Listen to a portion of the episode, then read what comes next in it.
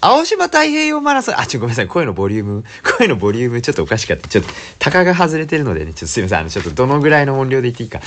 迷ったあげく、ちょっと声でかくなりすぎました。青島太平洋マラソンにね、出走してまいりましたので、えレポートを取り急ぎお伝えさせていただければと思います。インスタグラム等ではですね、一応お伝えをしておりましたけれども、まあ、そうですね、いろいろ、いろいろありまして、本当にいろいろありまして、あ、ちょっと待って、あのね、あれが欲しかった。あの、記録証でね、ちゃんと時間、時間ちょっとご案内しなきゃいけないから今慌てて取りに行きましたけれどもね。まあ、結論としてですね、ねえっ、ー、と、なんて書いてあるの？これネットタイム、えー、参考って書いてありますけど、3時間35分36秒。ということで、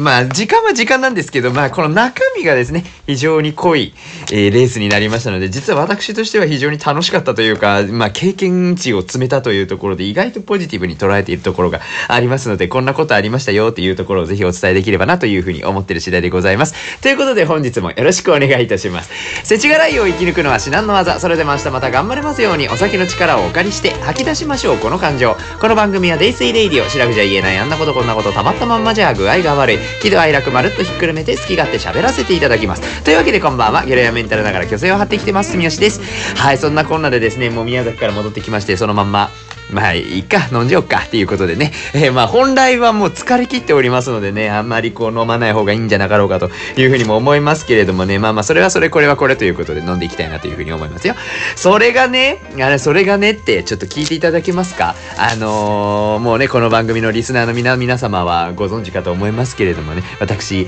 実は時々、リスナーの方からお酒をいただくんですけども、またいただきました。ありがとうございます。ね、いつもお酒くださる千春さん、ありがとうございます。なんと今今回はですね、小倉の行きつけのクラフトビール屋さんが終わりだということで、えー、その小倉のね、ビールのところで、えー、買われたビールをですね、またいただきましたので、えー、今日から3回分はですね、このビールを飲んでいきたいなというふうに思います。私もだから、青島太平洋マラソンの前にいただきまして、青島太平洋マラソン、まあね、どんな形であれ頑張ったのでですね、ご褒美として、えー、その大会の後に飲もうということを心より決めておりましたのでですね、もう早速ですけれどもよろしいですか？よろしいですかって言いながら私はね、忘れてました。あの、写真を撮りたかった。写真撮りたかったから今撮っちゃおう。えー、ちょっと待ってね。これ、こうか、こうがいいかな。OK。はい、そうなんですよ。そうなんですよ。ということでですね、今回いただくお酒についてちょっとご案内させていただければっていうかね、そうだからね、手書きのね、レビューがあるんですよ、これ。また。あのね、千原さんね、手書きのレビューをくださるんですよ。まあ、これもね、ちょっと、ね、改めて後で写真撮りたいと思いますけれども、ね、こういうね、もう、お仕事が丁寧。多分普段のお仕事から丁寧になさってらっしゃるんでしょもうできる社会人でございます。本当にね、いつもありがとうございます。今回も大切にね、飲んでいきたいななんて思うわけでございますけれども。さて、えっとね、ちょっと待って、説明読みますよ。えー、今回いただくのが、えー、志賀高原ビールのフレッシュホップエールというものを今回はいただきたいと思います。なんとですね、長野県ご出身のクラフトビールだそうでございまして、こちらね、気になるのがね、このイラストがですね、ドラゴンのイラストがこう書いてあるでございまして、あー、なんでしょうか、ドラゴンのような、何かこう天高く登るようなビールなんでしょうか。説明書きを書いていただきましたので読んでいきたいと思います。生ホップを使った爽やかビール。みかんとほんのり緑茶のような香りが特徴的です。みずみずしくさっぱりしていますが、程よく苦味をしっかりと感じられるので、飲み応えがあります。ということで、いただきました。なんと生ホップということでですね、まあ、生ホップと言われちゃいますと、その新鮮さというところが期待がどんどん上がっていきますし、あの、この後の文章も気になりますよね。みかんとほんのり緑茶のような香りというところでですね、まあ、みかん、そのフレッシュな柑橘系というところはね、よくあのビールの超特として出てきてますけれども、この緑茶のようなね、優しいこの風味と言いましょうか、味わいと言いましょうか、これがね、こうなんか、どんな感じで表現されてるんだろうというところはちょっとワクワクいたしますよね。えー、こちらペールエールの種類だそうでございまして、ちょっと早速ですけれども、いただいていきたいななんて思っている次第でございます。こちら瓶のやつなのでね、うん、私手元に栓抜きをご用意させていただきました。こちらでパカンと開けていきたいと思います。さあ、えー、スタバのマグカップさんでございますね。いつもよろしくお願いします。本当にね。さあ、なんかね、ドキドキしちゃうね。美味しいんじゃない？これね。どうしよう。ちょっと、ねえ、嬉しいね。ほんと、なんかにやけますよね。ほんと、マラソン後とは思えないテンションでございますけど。いきますよ。よいしょ。オッケー。さあ、色から、まずは。あ、待って。あ、ん？おー、香りがですね、もうあの、みかんでございますよ。早速ですけれども。ちょっと、あ、みかん入ってんの？これ。あ、みかんは入ってませんでした。ホップの香りがじゃあこんなフルーティーってこと？ええ、ちょっとついていこう。はいはいはいはいはい。おー、色味はですね、まあ、王道のビールの黄金色のちょっと色濃いかな。色濃いバージョン。で、こちらもですね、なんか前も、えー、九十高原ビールの時にね、お伝えしてたかと思いますけど、このビールの色味がですね、どちらかというと、こう、濁り酒のような、濁った色味をしてございます。この濁りというのはおそらく旨味の濁りでございましょうと私は予想しておりますけれどもね。はい、これがどんなお味なのか。うん、香りはね、なんか不思議、あ、でもね、不思議、不思議とこのみかん系と、なんだろうな、このなんかすごくリラックスできるような香りがちょっとあるような気がするんですよね。ちょっと飲んでいきましょうか。いただきます。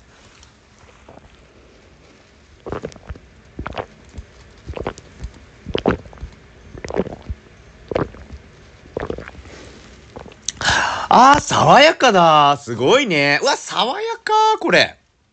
うーん、美味しい。美味しい。ちょっと待って。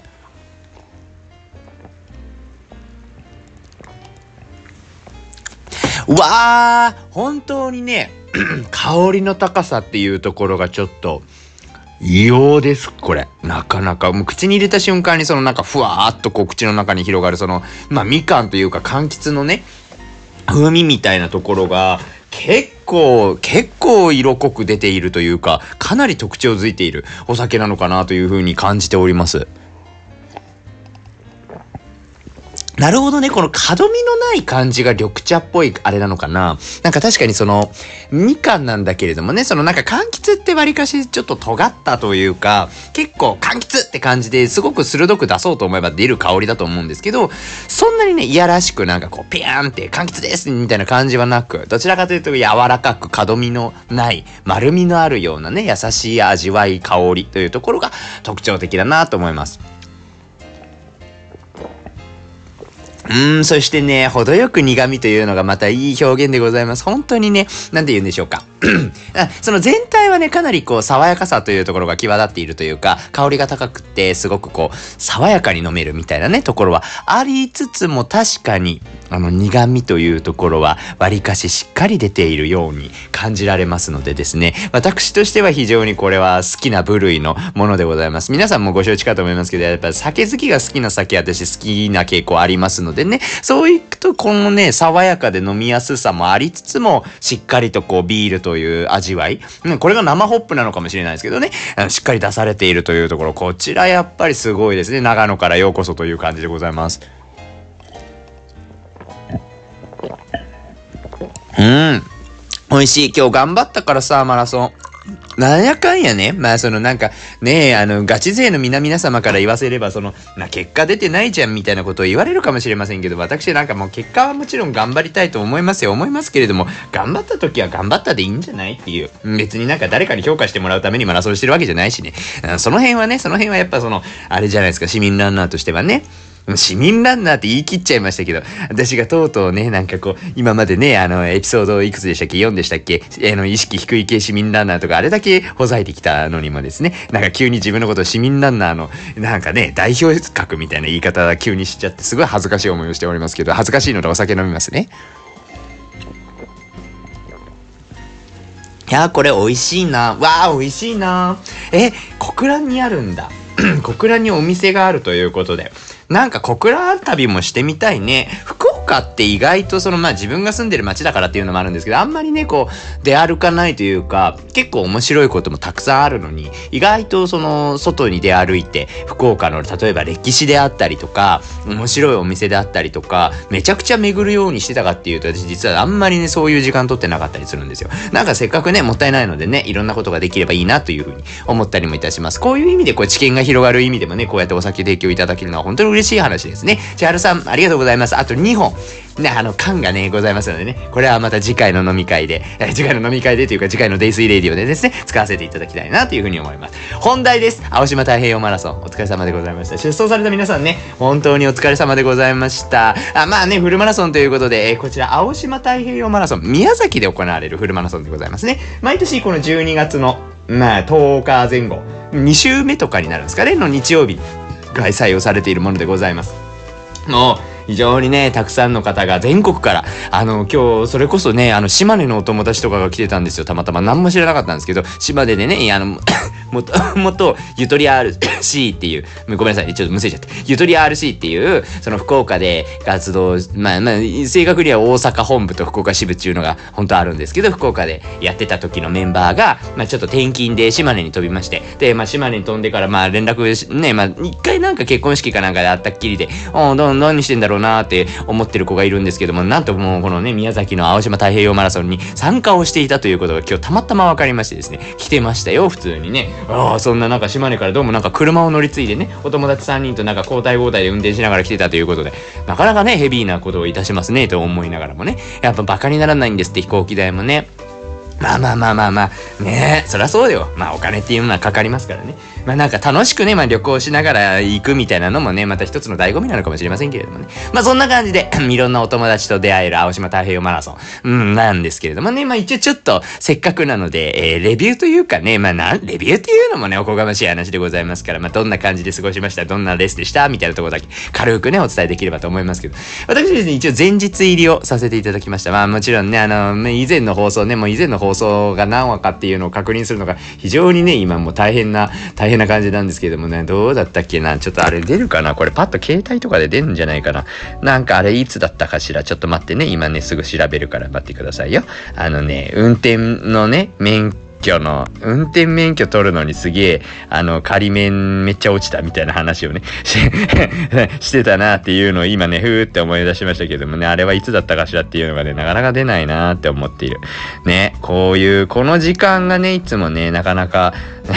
どうしたもんかって言って。いや、これね、なんかその、だからパソコンでパッと検索できたらいいんですけどね、なんか私がその、下手なのかわかんないんですけど、なかなかうまくこう、できずに、あ、あ違う違う。できずにそうそうそう難しくて。うん、でもなんかね、いつやったかなみたいなのエピソードがパッと言えたらね、いいんでしょうけどね。あれかななんかシートかなんか別作って、えー、出した方がいいのかなエピソード70だわ。専属の運転手を雇いたいというエピソードがあったかと思うんですけど、そちらの方でですね、まあ私運転がすごく苦手というお話を差し上げてきたかと思うわけでございますけれどもね。まあ今回もまあその、まさにそうですよ。まあ宮崎ということでね、非常に距離があるところなんですけども、今回はお友達にね、ちょっと同乗させていただきまして運転してもらいました。ありがとうございます。林野雄一郎でございます。えー、たったチャレンジの時に一緒に走ってくれた子ですね。そのね、たったチャレンジの時のその林野雄一郎と、彼女さんのね、ゆりかちゃんって子がいるんですけども、その3人でね、ちょっとね、同席させていただきまして、なんか2人がいるの頃にね、なんか私がお邪魔するのもどうかなと思いつつもね、ちょっと車で、えー、連れてってもらいました。もうちょっと背に腹は変えられるということで、ごめんねって言いながらね、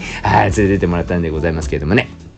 そうそう。で、なんかその、まあ、これもなんかね、どっかのタイミングでお話しようと思ったんですけど、宇戸神宮にね、あの、ちょっと時間があったので行きました。宇戸神宮っていうね、えー、宮崎県の、海に囲まれた神社がございまして、ちょっとそこもね、なんかね、面白い話がいっぱいあるので、なんかぜひできればなって思うんですけどもね、まあ、そこにちょっと一回こう参拝というか、もうね、縁起担ぎにこう行きまして、で、行って、でまあその後はもうちょっとふわっと戻ってきまして。で、あの、私だけ実は今回ホテルを別に取っておりまして、まあ一人でちょっとゆっくり過ごしたかったみたいなのが実は内心ございましてですね、あんまりなんかこうフルマラソン前で、こう、今までそんなことしたこともなかったというか、まあわりかしみんなと一緒にこうそのまんまどっか適当に泊まってみたいなのが常だったんですけど、たまにはちょっとあの、一人でゆっくりするのもいいんじゃなかろうかと思って、実は個別に宿を取っておりました。で、個別に宿取ってっててよかったなって改めて思ったんですけど、実はもうなんかそれを、それとは別にですね、そのなんか結構納品が溜まってたみたいなところがあって、仕事がね、まあまあ忙しいんですよ。まあありがたい話なんですよね。本当にありがたい話で、もう12月になって、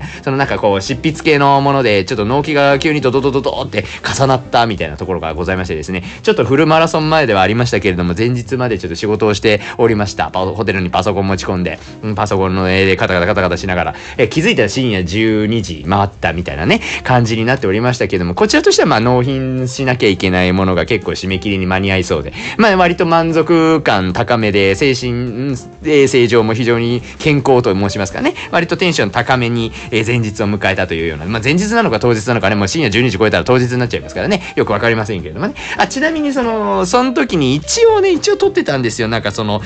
ど、なんかその収録？収録というか、終わった、仕事終わってちょっとしてからかな。あの、なんかテンション高いままの私のメッセージがございますんで、一応ちょっと編集しましょうか。せっかくなんでね。ちょっと挟み込みますので、よかったら聞いていただければと思います。こちらです。どうぞ。はい。フルマラソン前日の様子をお伝えさせていただきます。デイスイレイディオなのに、お酒一滴も入っておりませんけれどもね、あの、妙にテンションが高いので、いつもの酔っ払いとあまり変わらないんじゃないかと思われるかもしれませんけれどもね、どうもこんばんは、住吉でございますけれどもね。そうなんですよ。ちょっとむせちゃった。あのね、今ね、12月10日の深夜、えー、0時42分でございますね。もうね、あの、始まりまして、えー、フルマラソン当日が始まってもう42分が経過をいたしました。あと何分後ですか？もう何分後かには始まっちゃうのかしらと思いながらね、妙なテンションに、えー、包まれておる今日この頃でございますけれどもね。えー、今回ですね、私、その、まあ、マラソン前日に宮崎入りを、ちょっとお友達に車乗せてってもらってね、えー、同乗させていただきまして、えー、前日入りして、えー、今回はちょっとね、あの、一人でちょっとのんびり過ごしてみようかというね、えー、フルマラソン前日の過ごし方として、えー、ホテルを自分で予約しまして、今、あのー、ホテルのね、ここは何ですか？セミダブルのお部屋でございますか？今日取れたのがね、セミダブルの禁煙のお部屋だったんですけど、そちらでね、今、あのんびりしてるところなんでございますけれども、あれなんですよ、あのね、ちょっと、ぜ、あの、ゆっくりしようかなと思ったら、意外とその、やらなきゃいけない仕事がね、まあまあちょっと、急を迫ってたというかね、こう結構納期が迫ってたので、これはちょっとさすがにいくらフルマラソン前日とはいえ、私仕事をしないといけないんじゃなかろうかというところでですね、パソコン持ち込みまして、えー、もうさっきまでつとつとつとつとパソコン打っておりました。で、やっぱこの何でしょうか、マラソンの前日だからかわかりませんけれども、非常にこうなんかテンションが高いというかですね、あの、納品にもちょっと力が入ったというか、いつも以上にこう執筆に肩に力が入ったというか、肩に力入れてもね、あの、文字数は変わらないんですけれども、あなんかね、こうテンションが上がりまして、なんか、割かし夜中の12時ぐらいまできっちり仕事をして、な、いい気分で迎えられている今日この頃でございます。やるべきことはね、ある程度終わったのでね、まあ、あと明日の自分に丸投げということでいいかなというふうに、明日というかもう今日になりましたね。今日の自分に丸投げしようということで、今丸投げされた私でございますけれどもね。ね、どうしようか。フルマラソンの当日が近づいてますよ。あの、なんかね、あの、これ皆さん伝わってないと思いますけど、私もこのフルマラソン前日のこの夜からですね、もう上は着てますからね。あの、よくほら、インスタとかで、あのね、自分のゼッケンと、あの、着るウェアとね、あの、お写真載っけて、こう、インスタに投稿されてる方いらっしゃると思いますけど、私、あの、もう着てますからね、あの、誰よりも多分、全参加者の中で一番早くウェアを着ている私でございます。多分そうじゃない、これね、夜中だからね、もうね、えー、もうそこから始まっておりますから、もう今始まってます。出走してます。なんだったらね、もう気持ち上そういう気持ちでね、このマラソンに臨んでいこうということで、ね、すごいテンション高いんですよ、そんなコロナでね。ね、明日どうする？本当に。いや、迷いますわね、本当にね。どの、どのペースで行こうかなんてこう考えるのも楽しいじゃないですか。ねえ、どうする？本当どうする？これね、難しいよね。なんか、その、いわゆるね、このサブスリーと言われている、まあ、そのマラソンをされてない方も今回リスナーの方にはね、私の番組リスナー多いと思いますので、改めてお伝えすると、このサブスリーというのがですね、フルマラソンを3時間でゴールするという、まあ、一個の基準みたいなのがありまして、まあ、そ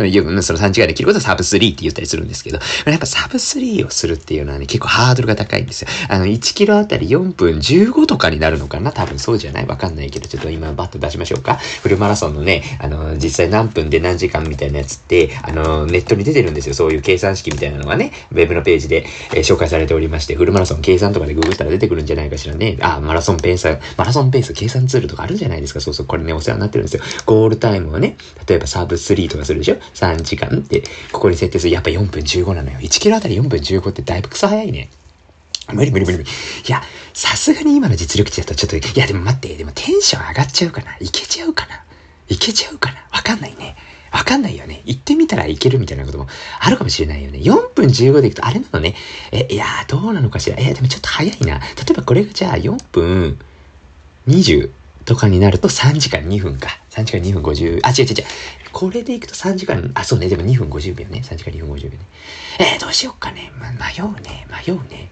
でも多分、冷静に考えたら、4分38イーブンで3時間15分を狙って自己ベストちゃんと達成するみたいなのが一番いいなっては思うんですけど、ちょっと横を見て4分35でちょっと頑張ったら3時間13分になるのね。えー、狙っていく4分35か。でも、ここなんだろうな、イーブンにね、ちゃんとしっかりと、ずっとね、一定頑張っていくみたいな。いや、でもね、こう、なんか迷いますよね。思い切ってここはもうガッと飛ばせるだけ飛ばしてみるっていうのもね、なんか、まあ、ここでね、私いつもどちらかというと、こう、イーブンでいけるペースをちゃんと自分で考えようって思いながらスタートして、まあ、ちょっとテンションで速くなるかどうなるかみたいな感じなんですけど、最初から飛ばそうと思ってやったレースあんまりなくって、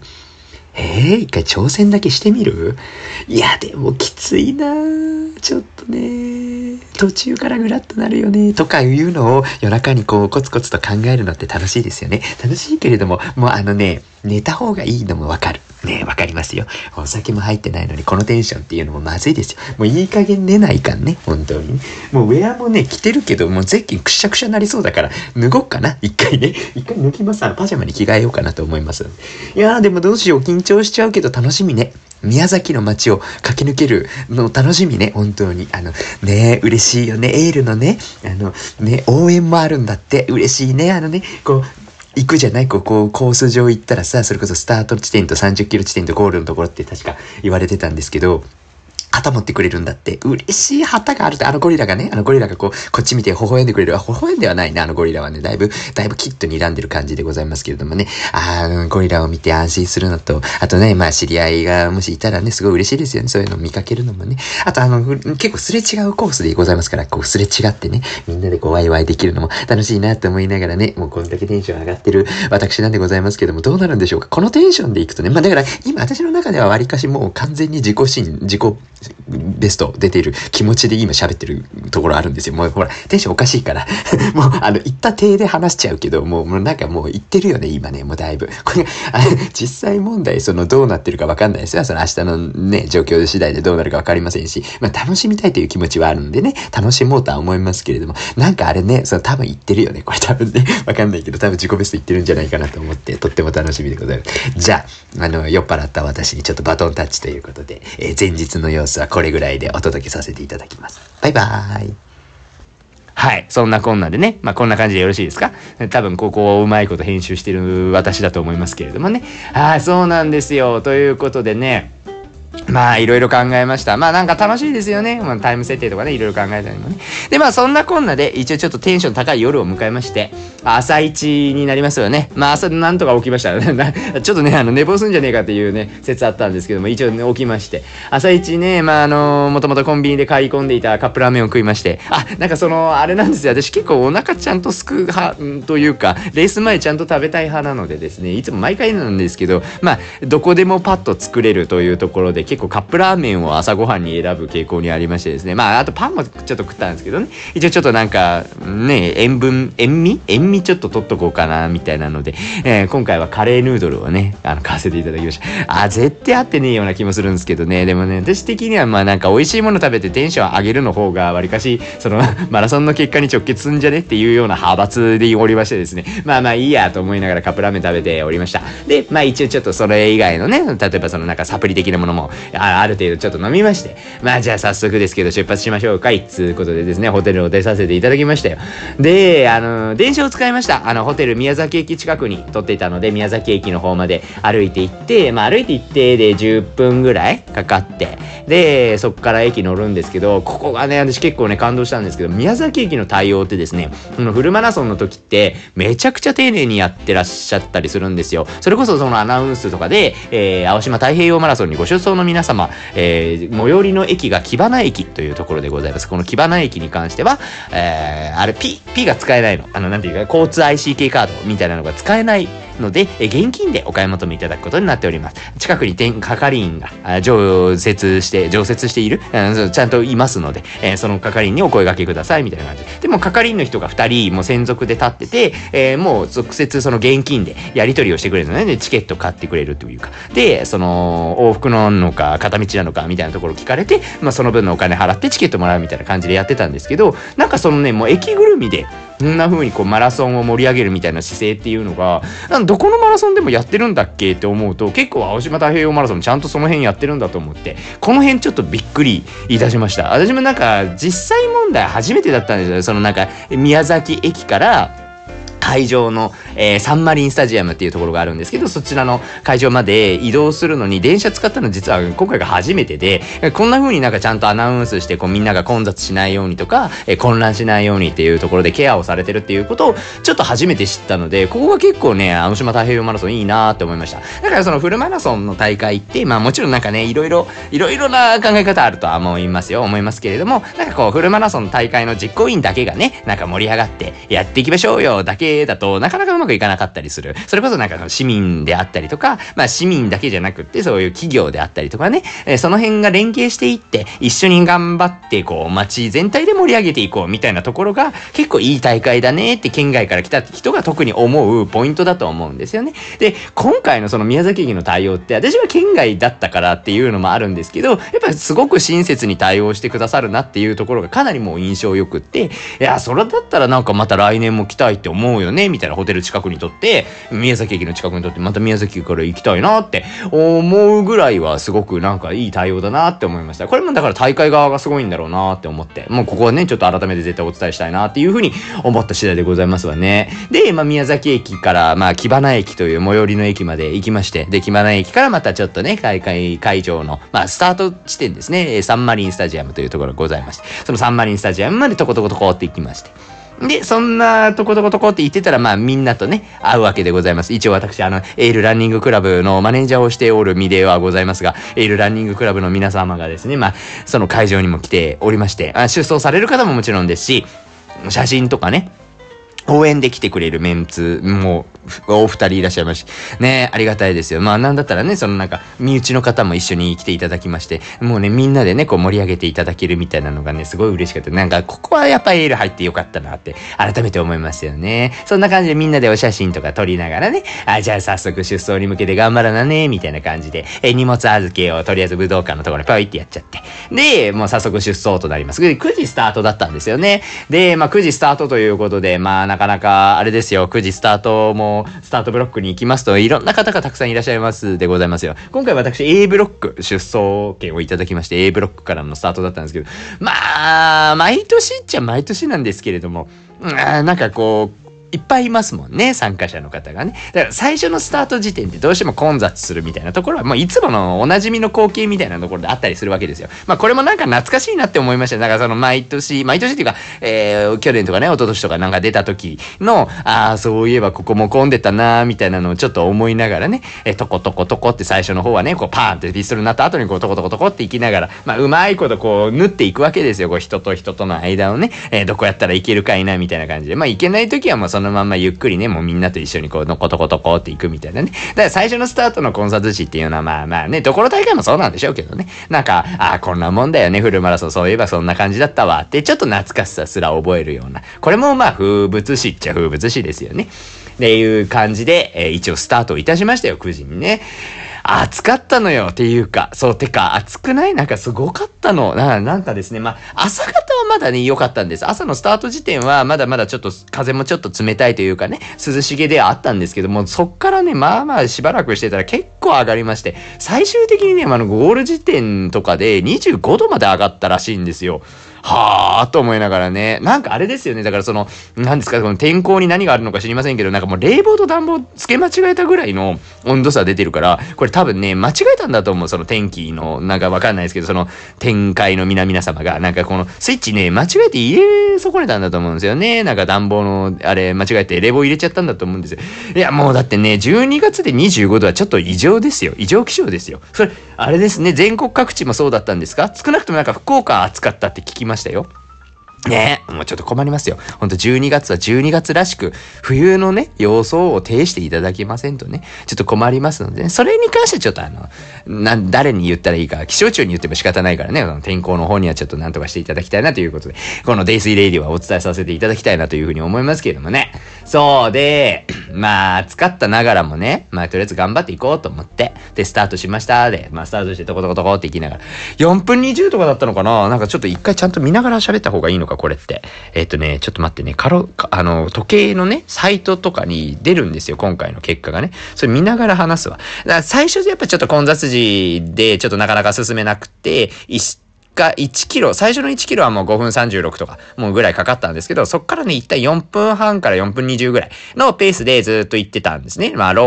キロ、7キロ、8キロ、9、9キロぐらいまではそのまま行ってたのかな？で、なっておりましたが、ここでですね、私、あの、エールランニングクラブの上野大先生にここで出会うことができました。9から10の間だったんですかね。そう、上野先生にですね、お会いをいたしまして。まあ、もともと実は話してたんです。なんか、会えたら、あの、一緒に行きましょうって言っていただいておりまして、もちろん上野大先生、私よりも全然走れる方でございますから、私もやっぱりちょっと嬉しかったんですよね。あ、これは一緒に走ったらいい記録が出るかもしれないみたいな。で、この時にね、結構鷹が外れたんですよ。あ、これ、一緒に行ってくれる人がいるんだとしたら、ちょっと、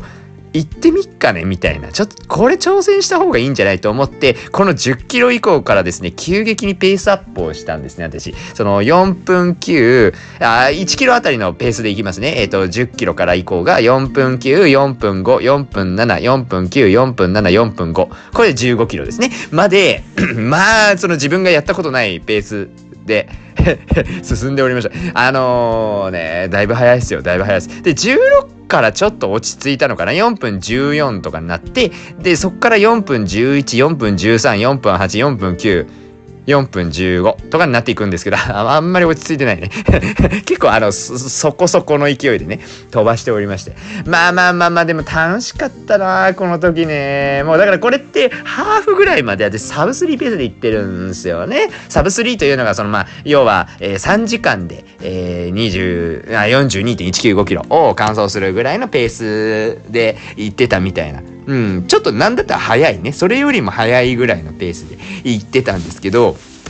これはね、私の中では結構この挑戦に関しては、まあもちろんね、もう正直言っちゃうとその後で大撃沈したんですけど、大撃沈したっていうことも踏まえた上でも、私はこれはね、やっといてよかったとちょっと思いました。まああくまでその自分のオーバーペースで行った時のどうなっちゃうのかみたいなことも分かったっていうのも勉強になりましたし、何より良かったなって思ったのは、意外と走れるぜっていうのがね、自分の中で自信になったみたいなところはちょっとありまして、実際、あのー、正直直言うとですね、まあ出走前とかにも、まあサブ3って1個の基準になるからやっぱサブ3行きましょうよみたいなことをね、皆さんと会話をしたりするわけですよ。で、まあなんかサブ3行けたらいいっすよね、みたいな。いやでもなかなかまだまだ、まだまだ自分にはなとか言ったりするんですけど、本気でやっぱりちょっとサブ3は早すぎるって思ってたところはあったんですね。でも、もうだから、走れないと思ってたんです。そのそういうペースではもうそもそも1キロ2キロとか行くのがもうしんどくなるぐらいのちょっとなんか自分の中でも制限みたいなのをなんか知らない間につけてたんですよ。が、その今回割とそのテンションが上がったっていうところもありますし、まあ実際ね、実際問題その上野さんがね、上野さんが結構その給水部分のケアとかをめちゃくちゃ丁寧にしていただいたので、走りやすかったんですよ、めっちゃくちゃ。で、走りやすかったのも踏まえて、めっちゃ上げられたんですけど、上げた上で、20キロまで、まあまあ10キロぐらいですかね。だから10キロぐらいからガッと上げて、まあハーフぐらいまで行ったので、あ、その期間、その区間ぐらいだったら、私走れるんだっていうところが結構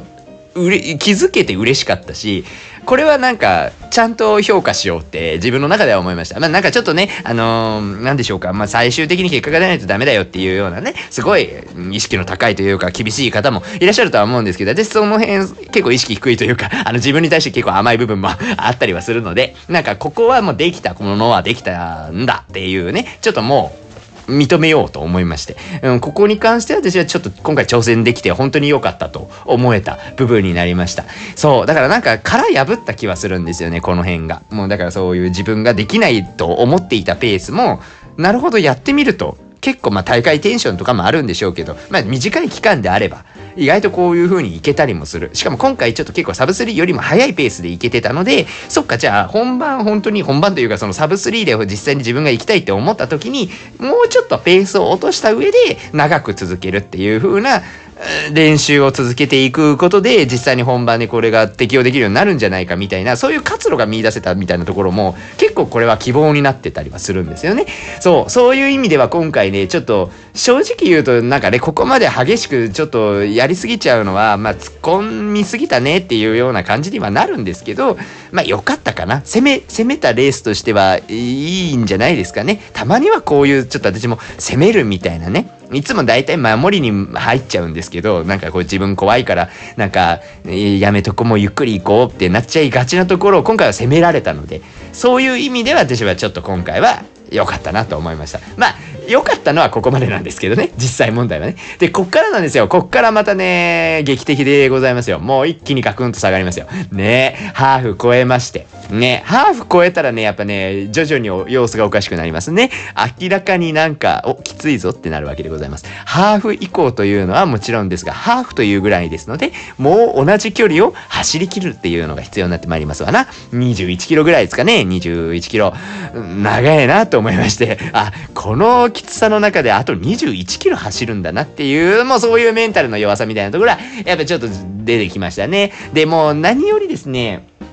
もう今だからわかるんですけど、そのハーフ走り終えて、ちょっと行ったぐらいでですね、気持ち悪くなっちゃったんですよ。もうやっぱね、暑かったのもあったのかもしれないし、まあもしかしたらそのなんかこう過ごし方的になんか前日とかね、過ごし方的に何かちょっと引っかかるものがあったのかもしれないんですけど、多分、あの、頑張りすぎたんだと思うんです。そのガーって突っ込んだ結果、もうなかなか内臓とかも結構やられておったようで、あの、吐き気みたいなのがね、ちょっとし始めたんですですよね。で、最初はね、一回我慢したんです。いや、ちょっと気持ち悪かったけど、そのままなんとかペース維持して、頑張っていこうということで、まあちょっと遅れてましたけどね、実際問題4分20ぐらいかな、4分20ぐらいまではちょっと下がっちゃったけど、一回こうガーッと、それでも走り続けようと思って行ったんですけど、やっぱね、26だったから、ちょっと待って、一応ちゃんと確認するわ、ね。多分ね、26ぐらいなんですけど、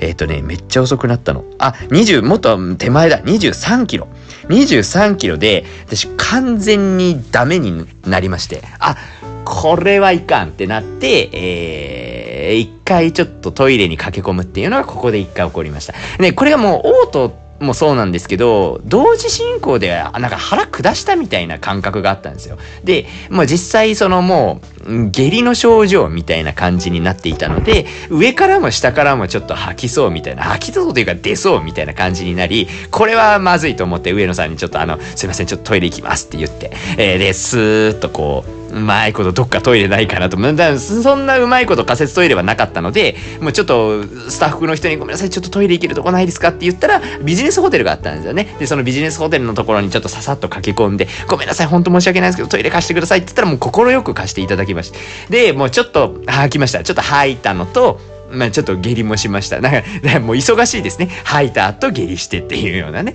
あもうちょっとごめんなさいね。ごお食事してます？もしかしたらご。ご食事してたらごめんなさいね。これ。あのー、嫌なね、汚いお話で大変恐縮なんですけど。もうね、大変だったんですよ。もうほんと上からも下からもね、本当に。どっちなんだって体も迷ったでしょうね。上から出したいと思いつつ、下からも出したいみたいなね。もうどっちつかずですよ。もう本当にね。中身残っちゃうんじゃないかみたいなね。感じになりましたけど。本当にね、あのービジネスホテル有明さんとおっしゃるんですけども、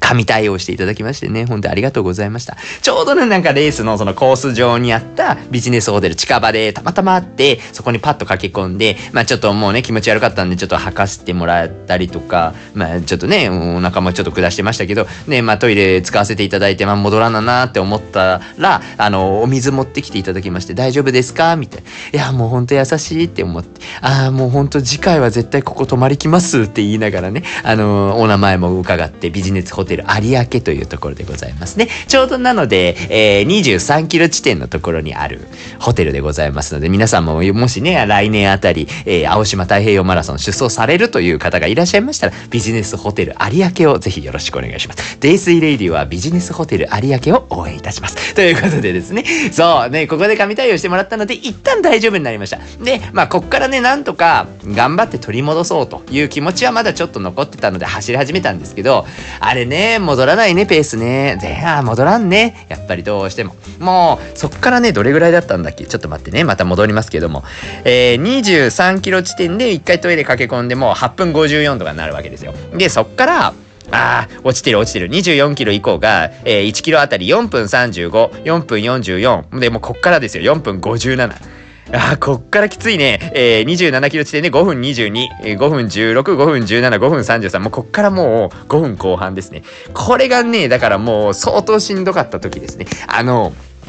やっぱ一回吐いたは吐いたんですけど、出てきそうになるんですよ。やっぱ走ってると。で、出てきそうになるのを無理して走ると多分出てくるから、この、どのぐらいのペースでいけば、あ吐かずにいけるんだっけっていうところを模索しながらやった結果、やっぱ5分半ぐらいまで落ちちゃったんですよ。っていうのもあって、ああ、これはもう、今回はもう自己ベストとかそういうことを言ってる前に完走するがこれ肝になるわね、みたいなね、ほんと内容物、まあね、胃の内容物をちょっと戻しましたけどれども、やっぱ内容物は戻したけども、ペースは戻らないというね、これは言いたかった。これ単純に言いたかったからね、今回のタイトルにしようかな。胃の内容物を戻すとペースは戻らないっていうタイトルにしてお話し出しましょうかね。っていうのがいいかなと思いました。そう。で、まあそっからはもう本当に、なんていうか、あと21キロっていうところ長いので、まあ正直すごいしんどかったです。バイパスもね、そっから上りとかがあって、ガーッと登った後、一回その、なんていうんですか、なんかその公園みたいなとこ通るんですよ。海のね、綺麗な。まあ本当にね、見た目はとても綺麗なところでもうすごい気持ちがいいところなんですけど、まあそこのコースを通る場面、えー、ちょっとお名前だけちゃんと、えー、トロピカルロードですね。あの、青島神社とかをこう、見に行くみたいな感じで、こう、くるんと、一回そのトロピカルロードをこう、通っていくわけなんですけどもね。まあ、ここに向かうまでにもうすでに結構やられておったのはやられておったんですけど、これがまたですね、まあ、持たない持たないということで、まあ、どうなるのかなって思って見ておったらですね、え、あれですよ、36キロ地点で、えー、もう一回来ました。もう、もう、この、あれですよ。嘔吐下痢ですよ。これは1回じゃないんですね。2回目が来たんですね。ああだからもう最初のあの、全力で頑張ったあのペースっていうのは、ちょっときつかったかな きつかったのかもしれないですね。まあ、暑さもあったんでしょうけどね。うん、そうそうそうそう、そこは、あれだったんですけど。で、今回はね、その、オートもそうなんですけど、ちょっと下痢の方がね、だからもう本当にお腹下しまして、ちゃんと、ちゃんと下しまして。で、それがね、あのトロピカルロードの最初の方って橋を渡るんですよ。で橋の途中で私めちゃくちゃお腹痛くなって。途中つうか序盤なんですよね橋の序盤で。で橋って当然ながら橋なのでブリッジねブリッジなので途中にトイレがないわけですよ。橋はある程度行かないとトイレがないので1キロはないけどもちろんそのなんか600とか700メートルぐらいかなあのー、頑張っていかないとトイレないみたいな状況に陥りましてただまあわりかしもう本当に決壊寸前になっちゃったんですよでもうその私いろいろ考えましてこれ多分無理やり走ると多分だけど漏らすから その上からかわかんない。上からか下からかわかんないけど、漏らすから。で、どっちにしろ、上から漏らしても下から漏らしても、私は多分人間としての尊厳が終わるって思ったんですよ。ちょっとまあ、マラソンね。まあ、もしかしたらそのマラソンに対してすごい熱意のある方だと、漏れようが何しようが行くっていう方もいらっしゃるかもしれないですけど、私はちょっと人間としての尊厳を取ろうと思ったんですよ。さすがにここでもうちょっと漏らすのはいかんべやって思いまして、あのー、まあ、ちょっともうね、危なかったから、もうちょっと、もう手で物理的に抑えるしかないと思っても肛門その場で押さえながら、まあ、歩きでちょっとなその端のとこだけは何んとか歩きで、えー、漏れないように、えー、肛門を押さえながら歩くというのがこの36キロ地点起こりましたね。おかげさまでですよ。もうこの36キロのラップですよ。36キロの1キロ区間に関しては10分47をマークしておりますね。10分47ですよ。最初一番いい時で1キロあたり4分5をマークした私がね最遅で10分29でございますからね。まあ、よっぽどだったんですよ。よっぽどだったんでございますよ。まあ、結果ね、漏れずにトイレまでたどり着けて本当に良かったなと思いましたけれども、本当にね、今日はトイレとお友達になりました。たくさんのトイレと、たくさんのトイレっていうか2個だけですけどね。いやー、本当にね、私マラソンでトイレ行ったことを多分今回が初めてなんですよ。マジで初めてで、もう、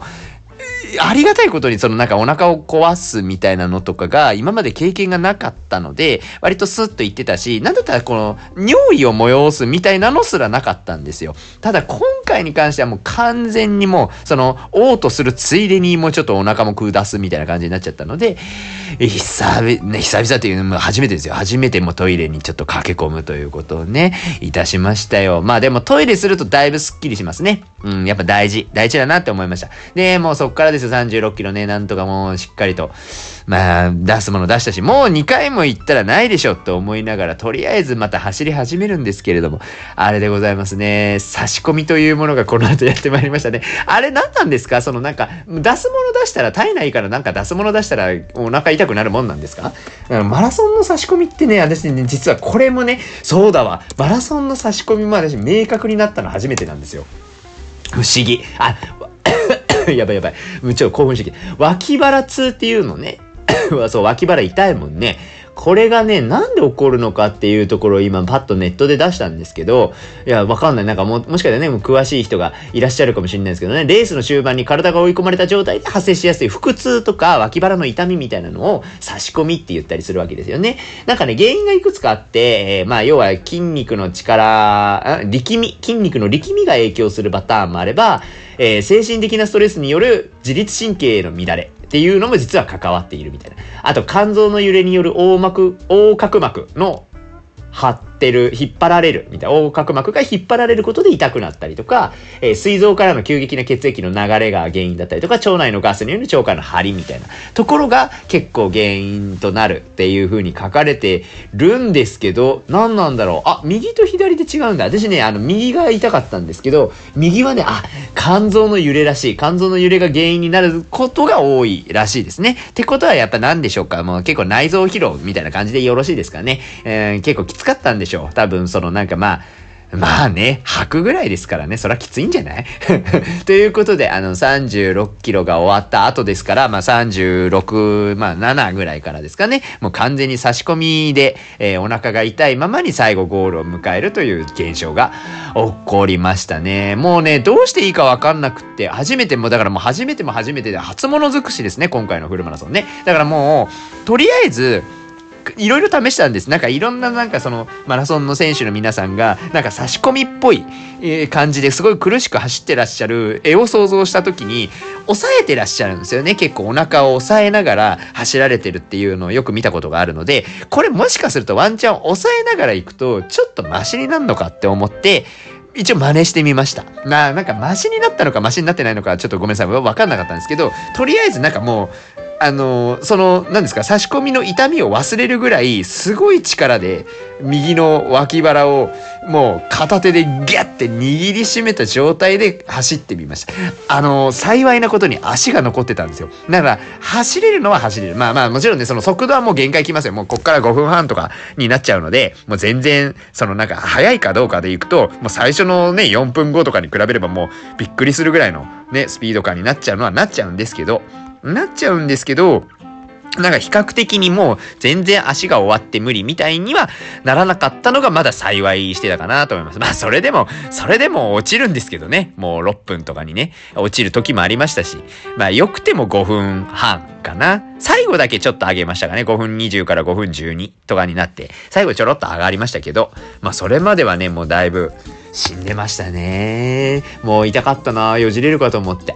ね、なので横腹押さえながらなんとか、まあ一応でもゴールできました。なんかギリギリね、もうなんか吐いたりとか、下痢したりとか、ね、いろんなことがありながらも劇的にゴールをいたしました。いやー、今回ね、ドラマチックだなって思って、我ながらね、我ながらすごいドラマチックなレースをいたしました。もう言うてもですよ、こんなにね、いろんなことが一気に起こるのがフルマラソンなのかというところですね、改めて、今まで私が経験してきたフルマラソンはこんなになんか劇的じゃなかったので、なんかもうもはやね、すごいね、なんか、興奮してました。あ、こんなにいろんなことが一気に押し寄せるんだ、フルマラソンってって思いながら。私はでも今日のレースはもう本当にずっと忘れられないと思う。なんか自分の殻を壊したっていう喜びもそうだし、いろんなこう苦しみの中でまあ最後まで一応頑張って完走できたみたいなところも嬉しかったし、まあ、こういう時にこんな風に起こるんだとか、こう起こった時の対処ってやっぱりちょっと自分で考えとかなきゃいけなかったなっていうようなその経験値にもなったしね。なんかそういうのも含めてすごくいいレースだったという風に、私の中では割とポジティブに捉えられているレースでございますね。さっきも言いましたけど、最速で1キロあたり4分5、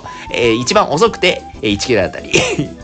10分29で時計換算ではなっておりましたのね。はい。一人でね、こんなにいろんなペースを自分で走って経験するというところもまた不思議な感じでございましたね。はい。そんなこんなで、えー、頑張ってレースしました。暑かったよちなみにまた最初に戻りますけど、暑かった？ねえ、暑くてもだいぶ。皆さんもね、他の皆さんもね、よくよく聞いてみると、結構ダメージ食らってたという方多かったんじゃないでしょうか。なんか、結構ね、体調崩したりっていうところは本当に心配ですのでね、あの皆さんしっかり休んでいただいて、あまりね、こういう内臓疲労とか、まあ暑さのせいでこう結構やられてる時はお酒とかはね、あんまり控えた方がいいですね。あの、あんまり飲まない方がいいと思いますので、まあよっぽどそのなんか、ポッドキャストとかされてない場合はですね、もうお酒を今日は一日控えていただいて、明日以降もね、ちょっとね、いろいろちょっと一回様子見るというかね、その辺ちゃんと確認していただいてね、ご自身の体調と向き合っていただければというふうに思いますけれどもね。まあでもほんと楽しかったの。なんだかんだそういういろんなこう、感情が湧き起こった青島太平洋マラソン、今回すごい楽しかったですし、もうシンプルにね、みんなといっぱい 交流できたみたいなのがね、すごい楽しかったです。お写真をいっぱい撮りました。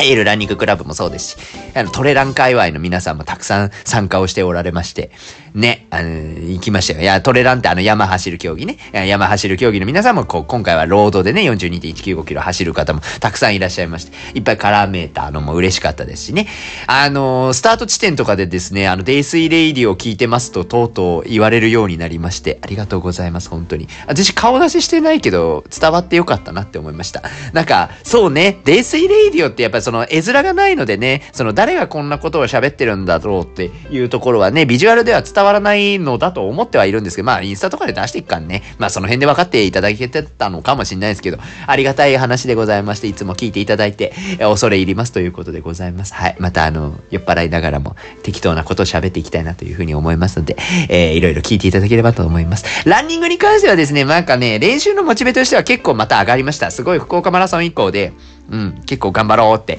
思ったところもあるんですけど、今回は今回ですごい楽しかったし、なんていうかその、こう結構スピード感として自分の今の現状の限界値というか、ここのスピ、これぐらいのスピードでこれぐらいの距離を走ると結構しんどいみたいなのが、なんとなく見えてきたところもあるので、じゃあ、実際にこう自分が目標値を設定するときの参考にもできるし、えっ、ー、と、今後練習するときにじゃあそこからどういうステップアップをしていきたいのかみたいなところの数値目標が立てやすくなったなってすごく思っていて、じゃあそこからこう練習する上で、じゃあこの何分ぐらいのペースで、え、どのぐらいの距離を少しずつ増やしていきたいね、みたいなところも言えるかと思いますけどね。うん、なんかいろいろそういうのも考えていければいいなと思いますし、まあ何よりもでもまあジョグの量をね、増やすっていうところはまたいるかなと思いました。まあちょっとね、フルマラソン前ということもあって少し遠慮してたところもあるんですけど、またちょっと足がしっかり元気になりましたら、えー、ジョグの方もしっかりと増やしていければなというふうに思っている次第でございます。そんな感じで頑張って、えー、走りましたよっていうご報告でした。はい、そんなこんなでございます。またなんかあの話するね、別途、宇戸神宮。宇戸神宮とっても良かったから、宇戸神宮の話とかも別途できればなというふうに思ってます。そんなこんなで、ね、本日もご視聴いただきましてありがとうございました。えー、皆々様、フルマラソン。まあまあまあね、ランニングのね、趣味の皆さんがよくこのラジオね、聞いていただけるというところもあって、今回はがっつりランニングのお話でございましたけれどもね、もしそのランニングしてらっしゃらない方でもなんかフルマラソン人生に一度ぐらいは出てみたいという方、結構話聞いたりしてますのでね、やってますよ、最近。コロナがね、ちょっと落ち着きまして。結構いろんな各地で、えマラソン大会開催されるようになっておりますのでですね、もしよろしければ一個人生の経験として、ぜひやっていただけると嬉しいなというふうに思いますし、な、なんかね、例えばこのなんかデイスイレディオの話聞いて、なんかフルマラソン、フルマラソンでこいつ言いよるけど、どんな感じなんやろうかと思ってね、ちょっと参加してみました、みたいなお話が聞けると、それはそれですごい私も楽しかったりするのでね、えー、なんかそんな感じで、えー、マラソン仲間が増えたらまた嬉しいな、なんて思ってる次第でございます。はい。ということで、えー、肝臓は定期的にいたわりつつ、明日も頑張りましょう。デイスイレディオはまた次回の飲み会でお会いいたしましょう。本日もご視聴いただきまして、ありがとうございました。